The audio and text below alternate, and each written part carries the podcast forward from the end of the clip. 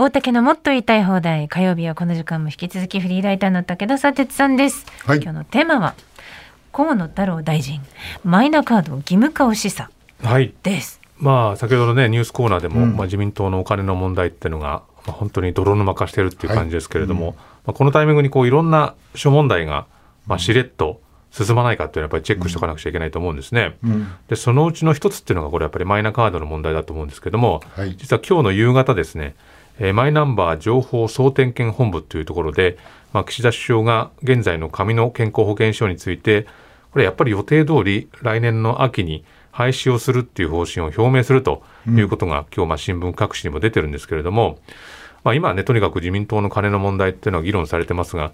まあ、それこそ今年振り返ってみると、今年の前半っていうのは、まあ、政権にかなり、まあ、厳しい声が向かったのは、このマイナンバーカードについての問題だったわけですけれども、で先週日曜日ですね、河野デジタル担当大臣が、フジテレビの番組に出演をしまして、これ僕も見てたんですが、このマイナンバーカードの取得義務化について、本当に残りわずかになった時には、そういう議論もあり得るというふうに述べて、まあ、義務化について、そういう選択肢、議論というのはあり得るという言い方をした。ただ、まあ、どこの段階で義務化にするかというのは、まだちょっと先なのかなというふうに、まあ、留保したんですけれども、はい。まあ、義務化っていうのはそもそもどういうことなのかと、まあ、これまでその事実上の義務化っていう、まあ、謎のワードを使ってきましたけれども、まあ、どういうことなのか、まあ、ただの脅しなのかというふうにも思ったりはするんですけれども、まあ、まず現状、そのマイナンバーカードっていうのはどれぐらい申請されているのかっていうのを見てみると、総務省のサイトに12月10日のものが公開されておりまして、えー申請受付数というのが人口に対する割合で約78.6%と、はい。これ5月の段階では76.9なんでほとんど増えていないと。しかもですね、この申請受付数ではなくて、えーこの保有枚数っていうので見る必要があって、これなぜかというと、まあ、交付した枚数からまあ亡くなられた方とかですね、有効期限が切れたカードというのもありますので、この保有枚数で見ると、11月末の時点で約72.8%ということになるので、もう4人に1人以上がまあ持ってもいないという段階なんですね。で岸田首相、10月末のお国会の場で国民が不安に感じていると、マイナンバーカードについて、メリットが十分に浸透していないということを説明をしまして、まあ、野党側はですね、えー廃止の廃止とか延期というのをまあ訴えていると。だけれども、その後にまあ総点検の結果を見た上で、期間の延長など様々な対応について適切に判断するというふうに言ってたんですけれども、まあ、どうもお今日の発表の中では、えー従来通り来年秋に廃止するんじゃないかということがまあ出てきてるんですけども、はい。まあ、この番組でも何度か取り上げてると思いますが、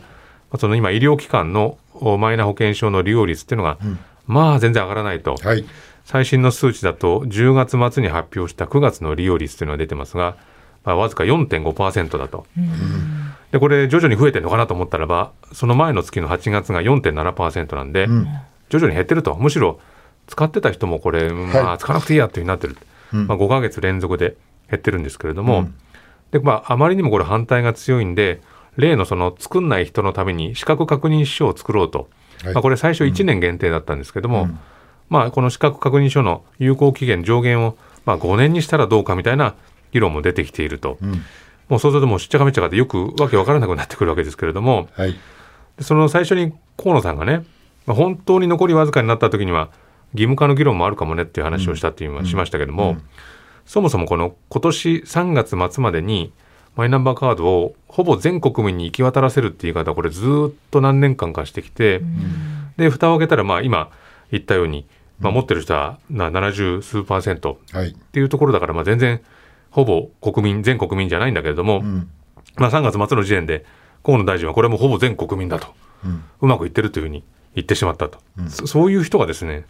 あの義務化とかなんとかって残り少なくなってきたみたいな判断を果たしてできるんだろうかと、まあ、ずっとこの間トラブルが発生して、まあ、コンビニの交付サービスでの誤った交付とかですね、はい。公金受取口座の誤った登録、でマイナポータルでの、えー他人の年金記録の閲覧等々ありましたけれども、その時に河野さんずっとこの、まあ、あくまでもこれは自治体で起きたものだと、ヒューマンエラーだという言い方をして、まあ、システムは問題ないと主張してきたけれども、まあ、総点検に踏み切ったということなんですね。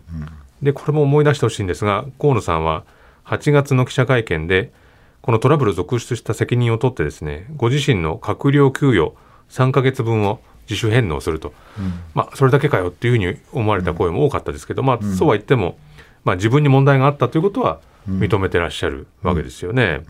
そう考えるとなぜこの段階でそういうことが言えるんだろうか。でそで一番重要なところはこの義務化っていうのはどどういうことなんだろうかってことですよね。でもちろんこの今マイナカードの取得っていうのは義務ではない。はい、なので、まあ、事実上の義務化という言い方をしてるわけですけどもなんとか取らせるために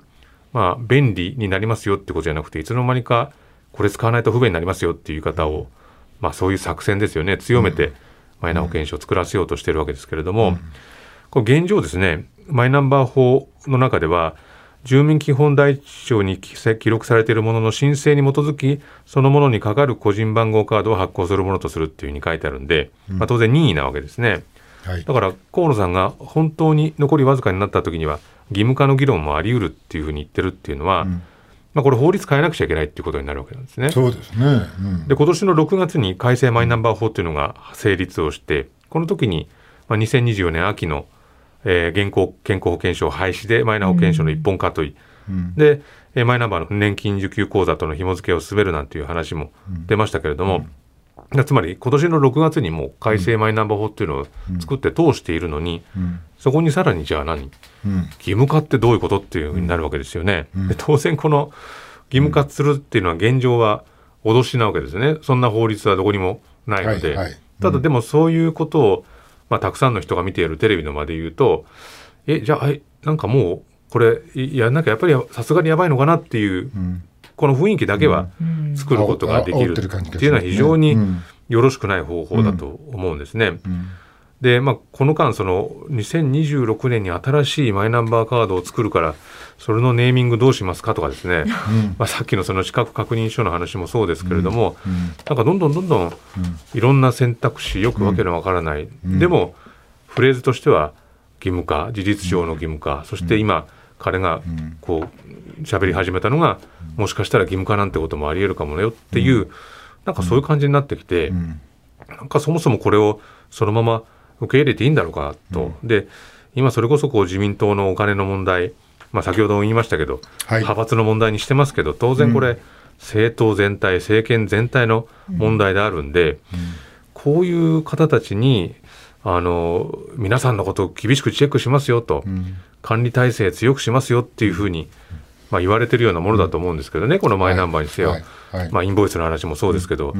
そういう流れになんか今の状況を見ていると、返す言葉としては、なんか、もう出直してこいよっていう感じに、僕なん。かなっちゃうんですけどね、うん。ああのあちらの方が、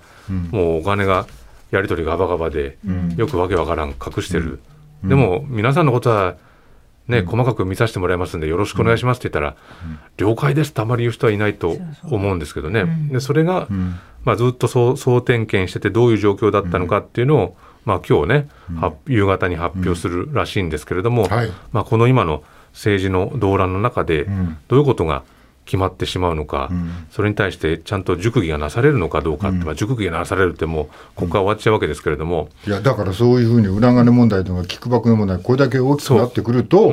まあそんなことやってんのに、こっち決められるのかよっていう、君たちがこれ決めてたのかよっていう、す、べ、てそうなるわけですよね。なっちゃいますよね。すべての動きにその頭がつくわけですよね。うん。まあ、それの一つの象徴になってしまうと思うんで、まあ今日どういう発表があるのかどういう点検ぶりだったのかっていうのは、はい、これは厳しくチェックしたいですよね。おっしゃる通りです。以上大竹のもっと言いたい放題でした。佐哲さんは2時の時報までご一緒します。はい、はい